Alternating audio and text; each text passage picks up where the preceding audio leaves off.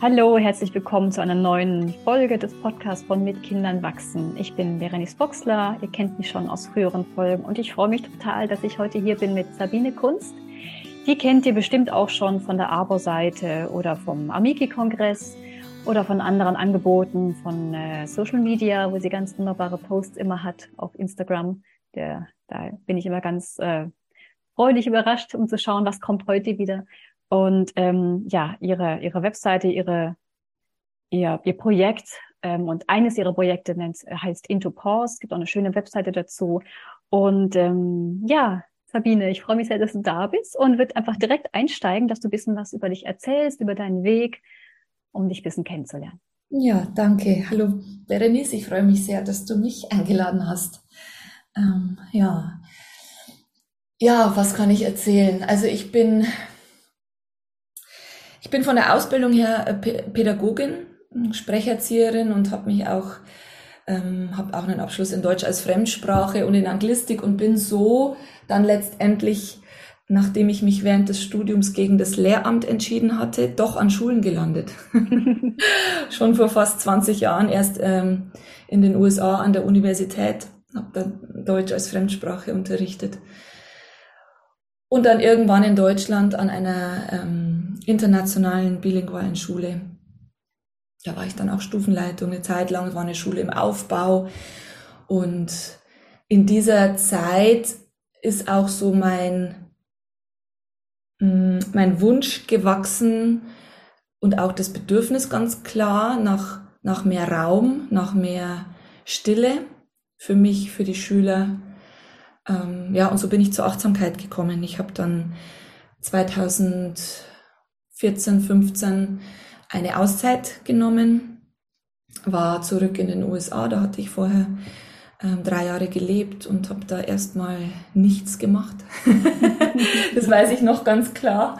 Ich hatte vorher noch eine Yogalehrerausbildung abgeschlossen und dann wollte ich nichts tun. Nur äh, connecten, also nur meine Freunde wiedersehen, wieder treffen, campen gehen, in der Natur sein ähm, und mich austauschen. Und ja, und dann bin ich nach äh, Thailand und wollte da eigentlich nur ein Vipassana-Retreat machen und meinen Cousin in Bangkok besuchen und bin dann letztendlich ein Jahr in Chiang Mai im, im Norden ähm, geblieben, was eine wunderbare Zeit war. Und in der Zeit habe ich das auch mit der Achtsamkeit gestartet. Ich hatte da ähm, eine Weiter Aus- und Weiterbildung über Mindful Schools, die ja in San Francisco sitzen, gemacht und ja, und so ging's los.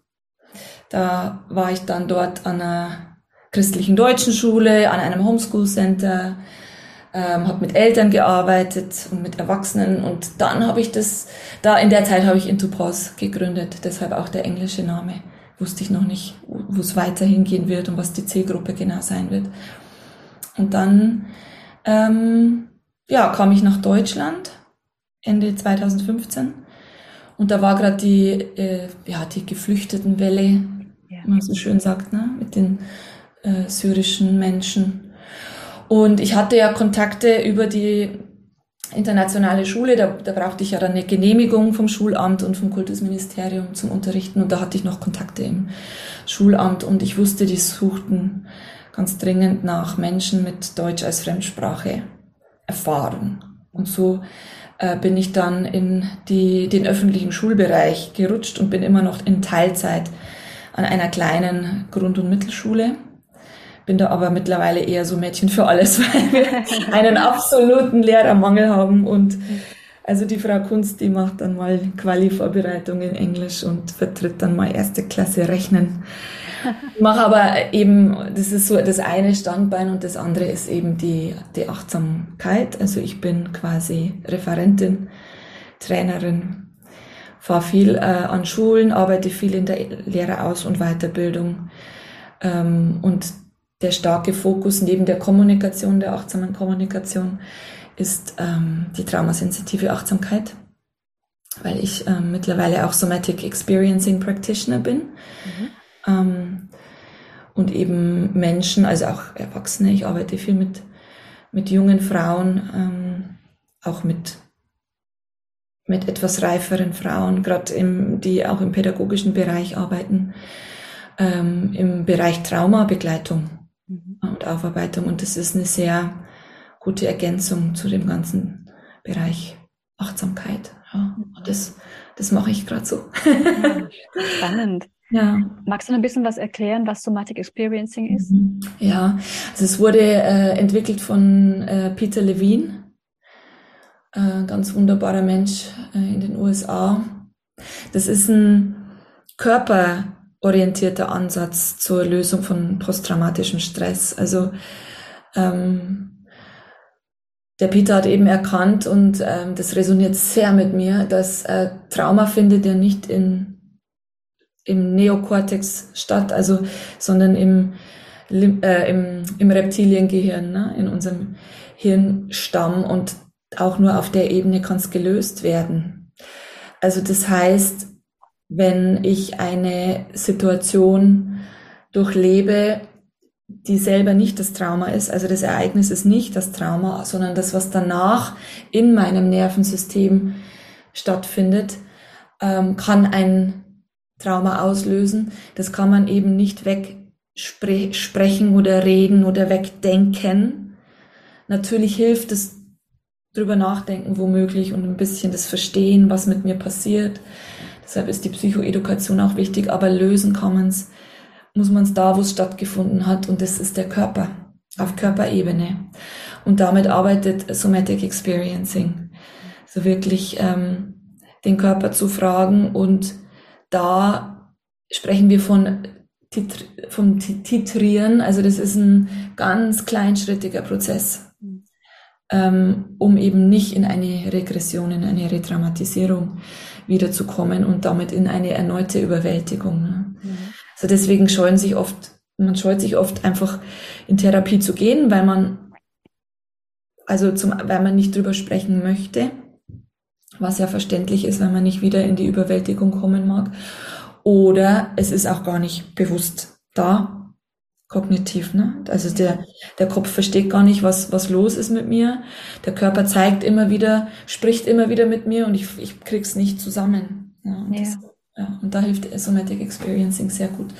Auch in also meiner eigenen Erfahrung natürlich. Also für mich ist es eines der besten Dinge, die mir passiert sind in meinem Leben. Mhm. Das eine sehr intensive Arbeit, stelle ich mir vor, ne? Wahrscheinlich eins zu eins oder hast du da auch Gruppensettings? Ja. Ja, also äh, es ist eins zu eins. Ähm, es ist im Endeffekt wie die Achtsamkeit wird zu einer Haltung. Ne? Ja. Also, ähm, es hat auch einen bestimmten, also die Sprache verändert sich auch, weil man man guckt, dass man das das Gegenüber, also das Deutsch, gerade die deutsche Sprache ist ja sehr direkt und klar und penetrierend auch. Ne? Mhm.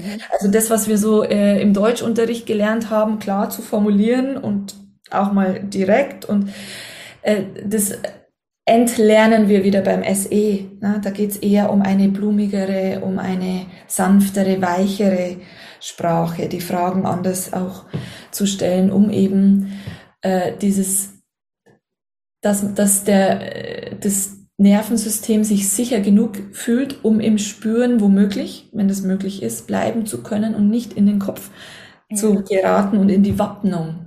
Ja. Also es ist ein sehr, sehr sanfter Ansatz und es kann auch sein, dass man mal aus einer Stunde rausgeht und sich denkt, was haben wir denn eigentlich heute gemacht? Ne? Aber es ist, es arbeitet sehr natürlich sehr tief. Ne? Mhm. Ich, mir kam gerade, als du erzählt hast, so dieser Spruch, den kennst du bestimmt auch, uh, your issues are in your tissues. Also mhm. deine, deine Themen ja, sind, schön, sind ja. im Körper drin. Ja, ja, ja. Mhm. ja genau. Und äh, also das ist wirklich so. Ja. Und es ist faszinierend, also wenn man da wirklich, wenn man einen guten Therapeuten hat, den ich zum Glück habe, und da genug Raum lässt, und äh, ein sicherer Container da ist, also ein sicherer Raum, wo mein Nervensystem sich ähm, langsam entspannen darf und der Körper endlich sprechen darf, was da entsteht. Das ist also, pff, das ist ein Traum. Schön. Ja. Ja. Und dann die Verbindung mit der traumasensitiven Achtsamkeit oder eben Trauma generell, was ja, also was ich, ich habe auch, ich bin gerade dabei mit David Trelevan, die traumasensitive mhm. Achtsamkeit eben bei Erwachsenen hauptsächlich, da ja. zu schauen, wie kann ich meine Sprache verändern, um da auch Rücksicht zu nehmen, weil ich es, es kommt immer mehr. Ja. Es kommt immer näher und es kommt immer mehr, dass da wirklich äh, äh eine Sensi Sensibilität da sein muss ähm, was auch immer man tut, ob man jetzt als Lehrer von der Klasse steht oder eben wie ich Achtsamkeitskurse gibt oder so, ähm, machst du auch die Erfahrung, dass es, dass es wichtiger wird, immer wichtiger und auch wahrscheinlich für die Zukunft ja. wichtiges Thema bleiben. Ne? Ja, ja. Also es ist einfach, es hat für mich viel mit dem, wie begegnen wir einander. Ne? Mhm. Also natürlich äh, zeigt sich das erstmal in so Bereichen wie jetzt in Achtsamkeitskursen oder im Yoga oder in, äh, im pädagogischen Kontext. Aber im Endeffekt brauchen wir das alle in jeder Begegnung. Ne? Also ich bin ein sehr ähm, sensitiver Mensch und es war, also ich, ich erinnere mich so dran mein ganzes Leben, dass ich mir dass mir immer wieder de, de, das, das Leben wehgetan hat. So, wie gehen wir miteinander um? Wie sprechen wir miteinander? Und ich habe das oft nicht verstanden und dachte oft, na ja, Sabine, du musst halt einfach mal ein bisschen, du bist halt einfach zu empfindlich. Ne? Bis dann ein sehr, sehr guter Arzt äh, zu mir mal gesagt hat, sie, sie sind nicht empfindlich, sie sind empfindsam und das ist ein Geschenk. Ah, wie schön. Und dann, da merke ich schon, das ist also immer noch so ein Ausatmen, ne? Ja. Genau, empfindsam. Und da gibt's ja auch diesen Spruch, also dass man, ich kriege ihn jetzt nicht mehr richtig zusammen, aber ähm, dass es, also dass es äh, in einer, ja, dass es eigentlich, es ist keine Schwäche in einer Welt, die so hart ist. Ja, also dass man da empfindsam ist oder dass man da auch mal Schmerzen hat, das ist kein, also das ist ganz natürlich. Und mhm. Gott sei Dank äh, können wir das teilweise noch wahrnehmen. Ne? Und, und also es geht mir, um den Bogen zu spannen, also ich glaube, ähm, es braucht einen sanfteren Umgang ähm, miteinander, mit, mit mir selber. Ähm, ein, ein, ein Mehr an, an Menschsein. Und das Menschsein ist so äh, facettenreich und, und ist so komplex geworden. Und in unserer Gesellschaft mittlerweile wird so viel von uns einfach, da sind so viele Erwartungen. Ich glaube, das kann eigentlich ein normales Nervensystem oft, also es ist zu viel. Ja, es ist zu viel. Und dass man da hart wird, dass ein Nervensystem sich wappnen muss, ist ja, ganz selbstverständlich und ich glaube, wir brauchen einfach da mehr Räume, wo, wo sich es mal wieder entspannen darf und, und auch eine andere Sprache. Ja. Hm. ja. Ja, das hast du eben so schön gesagt, das ist keine Schwäche und trotzdem, es ist einfach so schwer in dieser harten Welt so ja. zu empfinden und offen und sich immer wieder zu erlauben, offen zu bleiben und so zu sein, wie ich bin. Ja. Und gerade für die Kinder, die, dass die dies nicht komplett verbiegen oder komplett irgendwie verstellen oder komplett anpassen. Ähm, das ist ja auch eben im pädagogischen Bereich oder ganz generell, du arbeitest ja auch viel mit Kindern, dass, dass die trotzdem da durchkommen, ja. ohne sich zu verlieren. Also das ähm, merke ich immer wieder, mhm. wie, wie, schwierig das ist. Und äh, das braucht unheimlich viel Kraft von uns Erwachsenen, aber für die Kinder ja auch. Ne? Genau das, dieses Stichpunkt sich nicht verlieren, ne? das, ähm, das war damals, als ich das begonnen habe mit der Achtsamkeit an Schulen und so, da, das, war, das war meine Intention. Ne? Ich habe mir gedacht, okay, die Kinder haben das noch. Also die spüren sich eigentlich noch. Mhm. haben eigentlich noch diesen Zugang zu ihrem klaren Ja und Nein und das verwässert dann aber immer mehr und wird immer mehr verwischt. Und wir erwachsen, also, und da möchte ich eben schauen, dass ich dieses Feuer, dass ich die irgendwie unterstützen kann oder ihnen einfach eine Unterstützung geben kann, dass sie dieses Feuer aufrechterhalten und klar sagen können, wann ist genug. Und den, die Erwachsenen darin unterstützen, das da wieder hinzukommen, ne? diese, auf diese innere Stimme zu hören. Und es ist wahnsinnig, ähm, ich glaube, es kann wahnsinnig anstrengend sein, wenn eben wenn man so alleine ist. Ja, genau. Mhm. Und wenn wir das aber schaffen, so eine Kultur in immer mehr, nicht mit Gewalt und in super riesen Übermaß, aber immer so, immer wieder, ne, mit so kleinen, immer wieder die Samen säen. Ähm, und je mehr Kinder auch so heile Vorbilder haben, ja. mit heil meine ich nicht perfekt, sondern menschlich, ja. Mhm. Ähm, desto mehr kann sich das so ähm, ja, breit machen und desto leichter wird's mit der Zeit. Ne? Aber mhm. wenn wir alleine sind, ist es wahnsinnig schwer. Ja. Es gibt ja so viele schöne Projekte und Personen und Themen und, und Ansatzpunkte. Und ich weiß schon, was du meinst. Auch manchmal hat man das Gefühl, man ist so alleine und dieses, sieht so nur die, die Wand vor sich und, und was kann ich denn schon machen? So dieses, ja. diese Frage, ist es genug? Ja. ja. Und dann immer wieder zurückzukommen. Erstens kann ich nicht mehr machen als das, ja. mich zu geben und mich hinzugeben und mich einzulassen. Und aber trotzdem natürlich die eigene Praxis bei sich zu bleiben, immer wieder selber aufzutanken. Und dann sich zu vergewissern, doch, es reicht. Einer nach dem anderen. Einfach die Samen, wie du sagst, ne? einfach die Samen säen und, ähm, und gießen und dann vertrauen. Das ist so das Wichtigste. Vertrauen, dass es, dass es Auswirkungen hat. Und mit alleine meine ich auch die Kinder, ne? Also wenn, ähm, ich, ganz einfach, wenn, wenn, wenn ich 20 Kinder habe und äh, drei Kinder haben es schon gespürt, wie es ist, sanft zu sprechen oder nicht so, äh, ja, so. Also einfach, ja, ähm, und es werden dann immer mehr. Dann wird dieses Becken, also die Farbe verändert sich, dann wird es immer leichter. Also wenn ich, ne, ich, ich merke, also ich merke es bei mir, äh, ich beschäftige mich eben viel im Bereich ähm, Conscious Relating und, und achtsame Kommunikation und ähm, da ist es sehr leicht mit Menschen, die das auch, ne, die es auch versuchen und die da auch ähm, ein, Feuerchen für sich empfacht haben. Und es ist schwerer in Kontexten, wo das noch gar nicht angekommen ist. Ne? Mhm.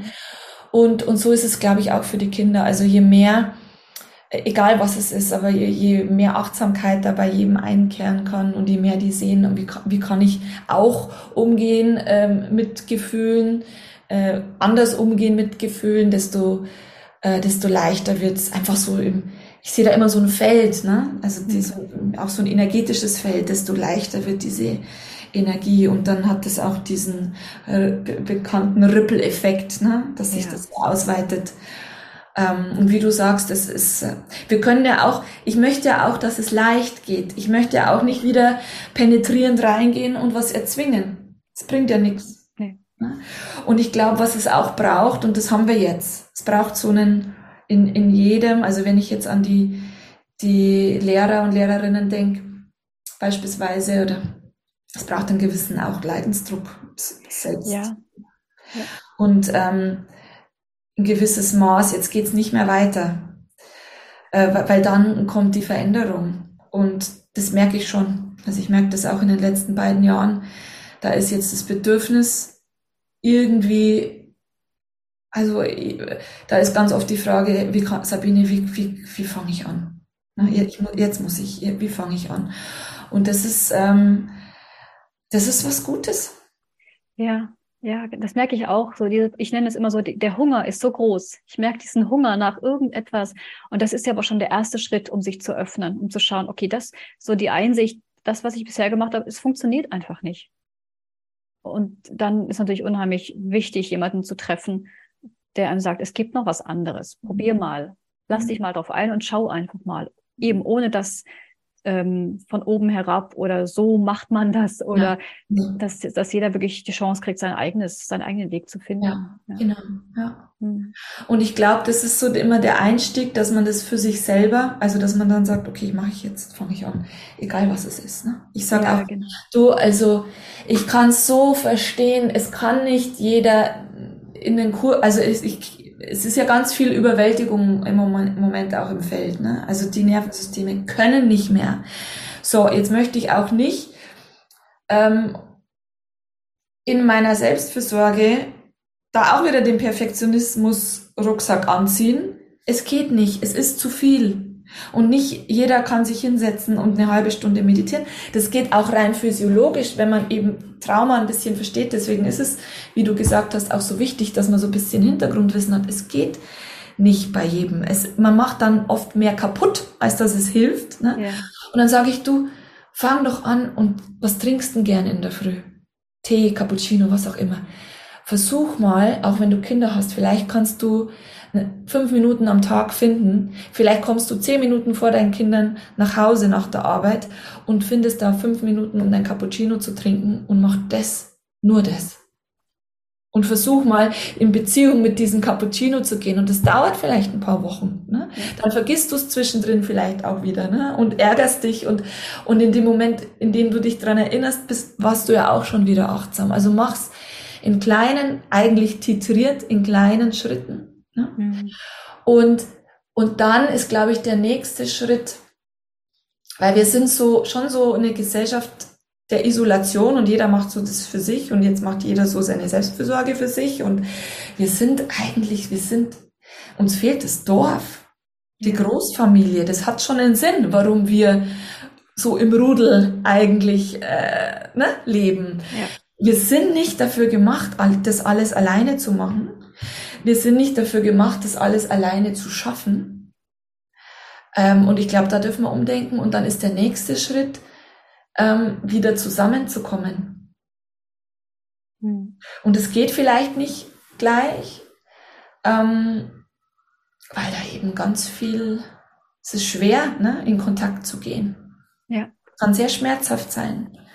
Das kann man alleine auch mal testen, also äh, für sich, wenn man äh, alleine, äh, man ist irgendwie traurig und dann erzählt der besten Freundin was und guck mal, ob es möglich ist, ihr in die Augen zu gucken. Dabei ist ganz schwer manchmal. Mhm. Und es sind so, aber ich glaube, das sind so kleine, ja, wenn man mal ein paar so Mechanismen ein bisschen verstanden hat und auch erfahren dann körperlich, dann kriegt man immer mehr so ein Gespür dafür, was uns allen gut tut und was wir so brauchen. Ja, das ist immer wieder beim Körper, ne? wo einfach dieses Hineinspüren. Jetzt gerade, wenn ich in Kontakt bin und wir, wir nehmen den Podcast auf, aber wir gucken uns, wir haben die Kamera an und das ist so wichtig, ja. dich zu sehen und, und, und eben nicht nur texten oder mal eine schnelle Nachricht schicken oder so. Und natürlich die Lebensrealitäten immer mit einbeziehen. Manch, ja. ne, manchmal geht halt nur was ganz, ganz Kleines und das ist okay und das reicht, ja. wenn wir da anfangen und schauen, okay, was, wie fühle ich mich dabei und, und was, was ist gut, was tut mir ja. gut. Ja, genau. Ja. Hm. Hm. Und bei der traumasensitiven Achtsamkeit mit Jugendlichen, wie kann ich mir das vorstellen? Wie, wie machst du das? Bringst du das ins Klassenzimmer oder sind das auch so auswärtige Settings? Wie, was ist das? Das ist so beides. Also ich, ähm, wie gesagt, es wird eigentlich, also nicht eigentlich, es ist eine Haltung mit der Zeit. Ne? Man, man ähm, also äh, man, man nimmt es, ich habe ja damals, ich habe, äh, vielleicht erzähle ich kurz, wie ich dazu gekommen bin, mhm. weil ähm, ich habe so, so 2018, da war ich so dabei mit der Achtsamkeit und Achtsamkeit an Schulen und ich hatte so diesen Hunger nach, jetzt möchte ich was Neues lernen, mhm. für mich so. Und ich wusste schon, es soll irgendwas mit Körper zu tun haben. Was genau? Ich hatte keine Ahnung. Ich dachte eigentlich, ich gucke jetzt mal, Jahr lang, mache verschiedene Workshops und schau mal, was so gibt. Und dann, wie es so oft so ist, dann kam das zwei Wochen später das SE zu mir und das war's dann. Ne? Mhm. Und dann dachte ich, Mensch, das ist ja super. Ich hatte natürlich am Anfang auch dann so ein, so ein noch ein bisschen ein eingeschränktes Verständnis von Trauma. Mhm. Dachte so, na ja, Trauma ist was ganz Großes. Also wenn man so flüchtet, Krieg, man gedacht, das passt ja ganz gut, ich arbeite ja mit Geflüchteten, das kann man immer brauchen, ne? Bis ich dann die Ausbildung begonnen habe.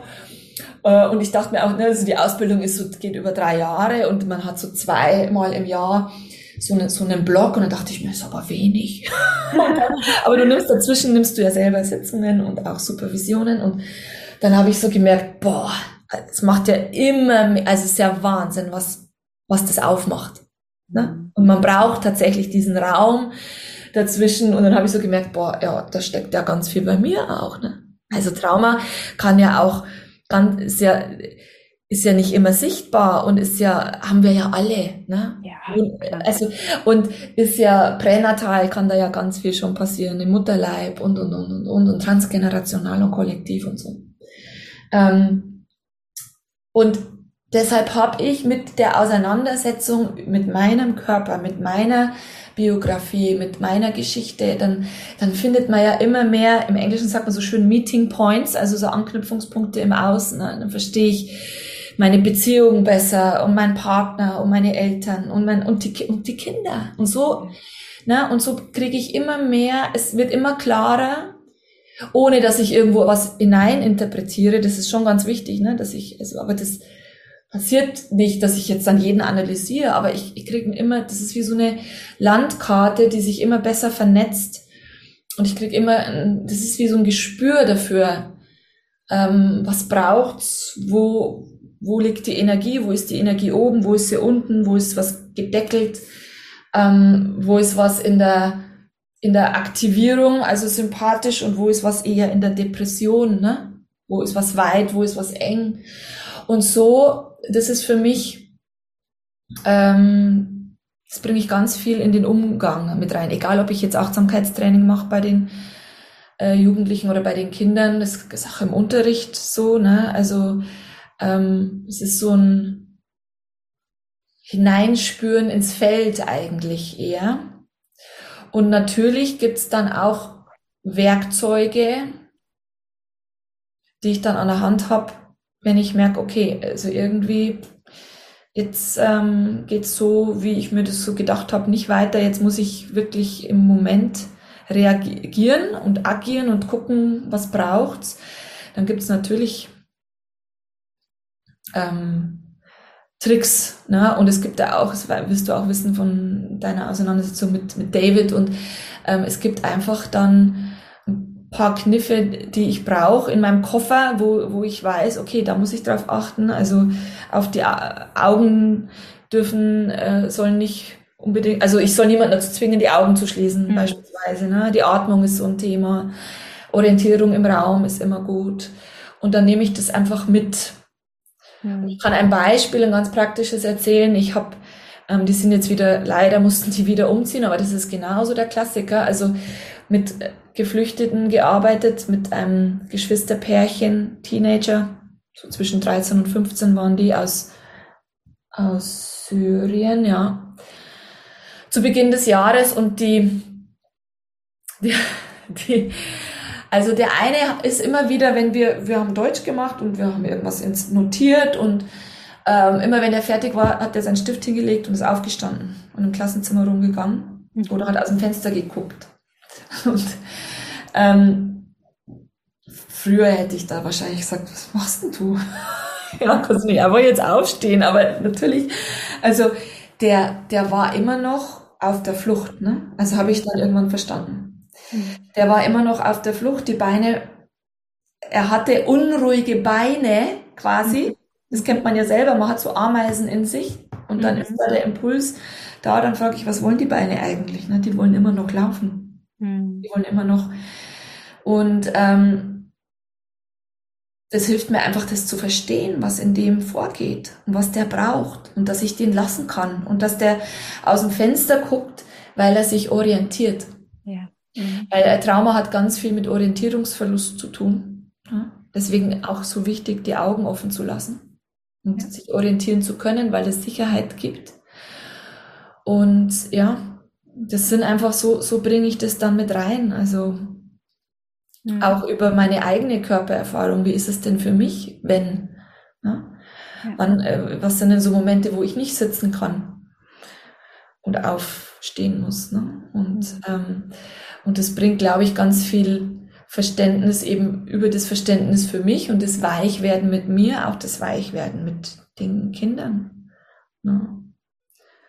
Und ähm, Kontakt, dass Kontakt auch wichtig ist, also dass ich, wenn ich in der ersten Klasse, da werden ja leider die, also ich mag diese Labels auch nicht, so ADHS und so weiter, es sind einfach ich sage, ich spreche das dann auch gern immer mit der Gruppe an, weil ich das normalisieren will. Wir sind nicht alle gleich, ne? dass ich dann sage, ja sowieso, da wisst ihr ja, der hat ganz viel Glitzer im Kopf und der Glitzer kommt ganz schnell hoch bei dem. Ne? Und dass ich den nicht in die letzte Reihe setze. Solche Kinder werden dann oft in die letzte Reihe gesetzt, damit sie nicht stören. Oder ganz nah ans Lehrerpult, damit man sie unter Kontrolle hat.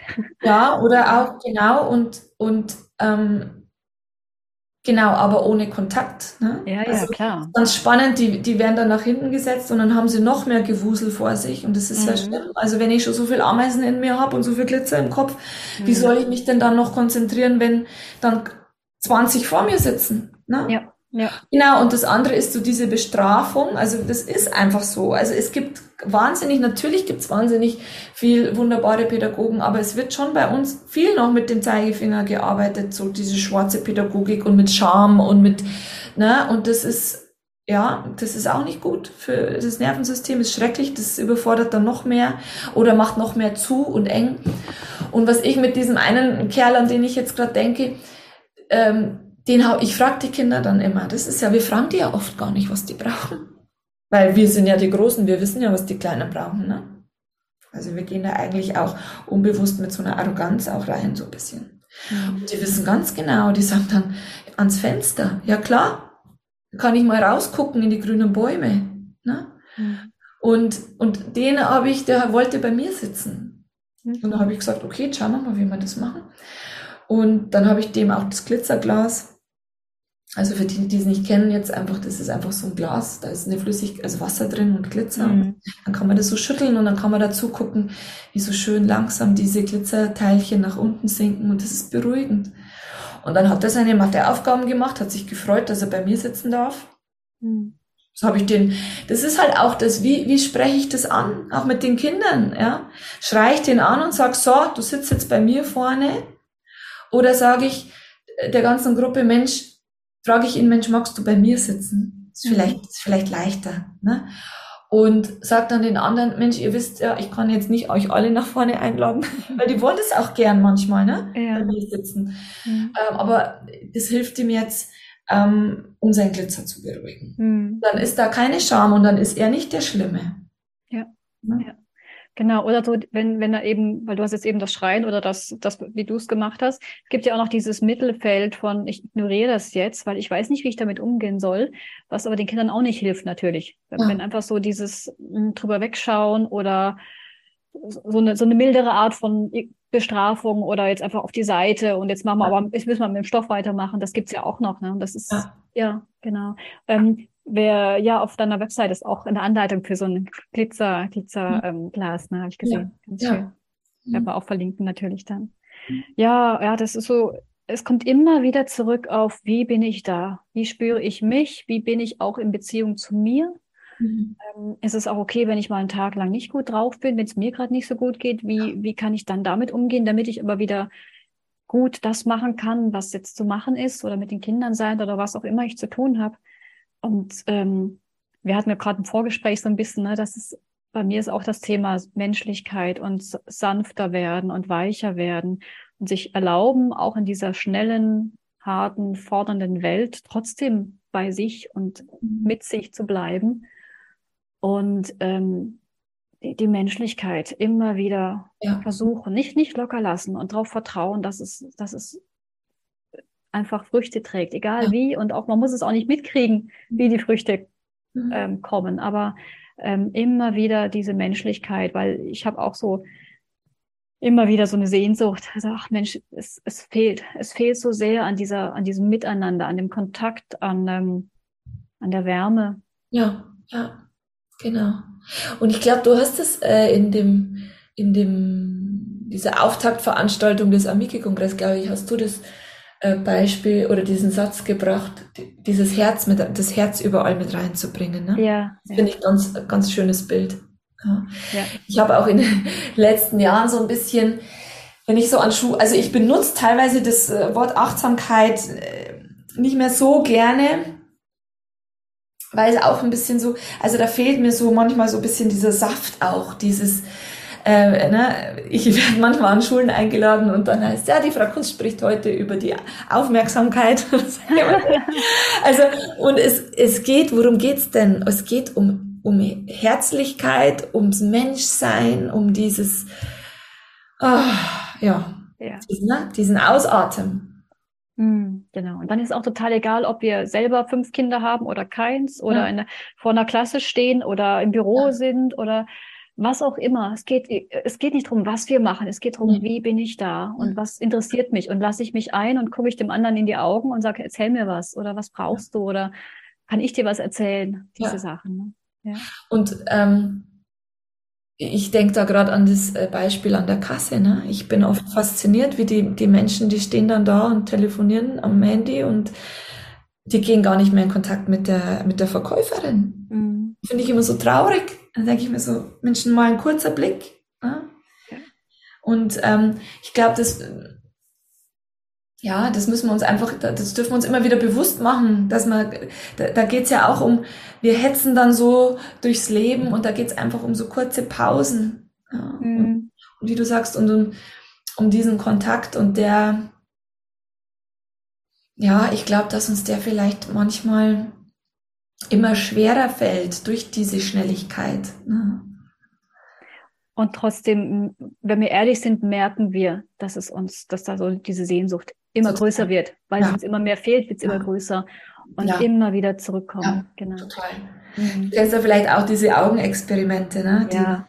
Das ist ja, äh, ich habe das selber auch schon öfter gemacht und das ist ja Wahnsinn, wenn man ähm, also auch wenn ich das mit Teilnehmern mache, die, die sagen dann natürlich, erstmal ist es komisch, ne, ist ungewohnt. Mhm. Ist aber ist ja was ganz Intimes. Ja. Ne? Äh, und da darf dann, wenn das in einem, innerhalb eines sicheren Rahmens stattfindet, ne, da entsteht ja ganz viel und dann merkt man erst, also dann merkt man wirklich so dieses, ähm, ich bin so ein Teil von dir und du bist ein Teil von mir oder ich finde mich in dir auch wieder, ne, was auch diesen Kontakt oder dieses Band so stärkt. Genau mhm. wie bei den Kindern. Ja, ja, genau. Äh, ich frage mich immer, wenn, äh, wenn mich ein Kind berührt, egal wie, also egal ob es mich wahnsinnig macht oder ob ich ganz weich werde, dann frage ich mich immer, hm, was, was löst es in dir aus und warum erkennst du dich da irgendwie wieder oder ne, kennst du das? Ähm, ja. Hm. Oh, danke schön. Oh je. Ich möchte alle Zuhörerinnen und Zuhörer wirklich einladen, dass ihr bei Instagram, wenn ihr Instagram habt, mal äh, schaut äh, bei Intopause, weil es ist immer so schöne, so schöne Sachen ähm, dabei von dir, Sabine. Dankeschön. Vielen Dank. Ja. Vielen Dank für das Gespräch. Ich habe ähm, ganz viel gelernt. War ganz schön, mit, mit dir in Kontakt zu sein jetzt gerade. Und ähm, willst du noch irgendwas ergänzen, noch irgendwas am Schluss? Mir, mir fällt so ein, so ein Satz ein ähm, von einem meiner Mentoren, der, der sagt, ähm, das, das größte Geschenk, was wir ähm, unserem ja, Umfeld machen können und damit auch unseren Kindern, ne, ist bei uns selbst äh, nach innen zu schauen und die die Heil und uns selbst zu heilen, also die heilste Version von uns zu sein. Und ich glaube, das ist so, ja, daran erinnere ich mich immer wieder, ne? wenn es mal schwer wird und wenn es eng wird und ähm, dass diese Heilung mir gut tut, dieses nach innen gucken und dass das auch mein das größte Geschenk ist, das ich meinem Umfeld machen kann. Hm. Schön. Ja. Danke. Ja, das, das, das nehme ich gerne mit. Dankeschön. Ja. ja. Danke. Dann, ähm, dann sage ich euch vielen Dank fürs Zuhören und dann ähm, findet ihr auch die Webseite von Sabine und andere Sachen, die wir auch erwähnt haben, noch in den Show Notes. Und dann wünsche ich wünsche mir euch noch einen schönen Tag. Tschüss. Tschüss.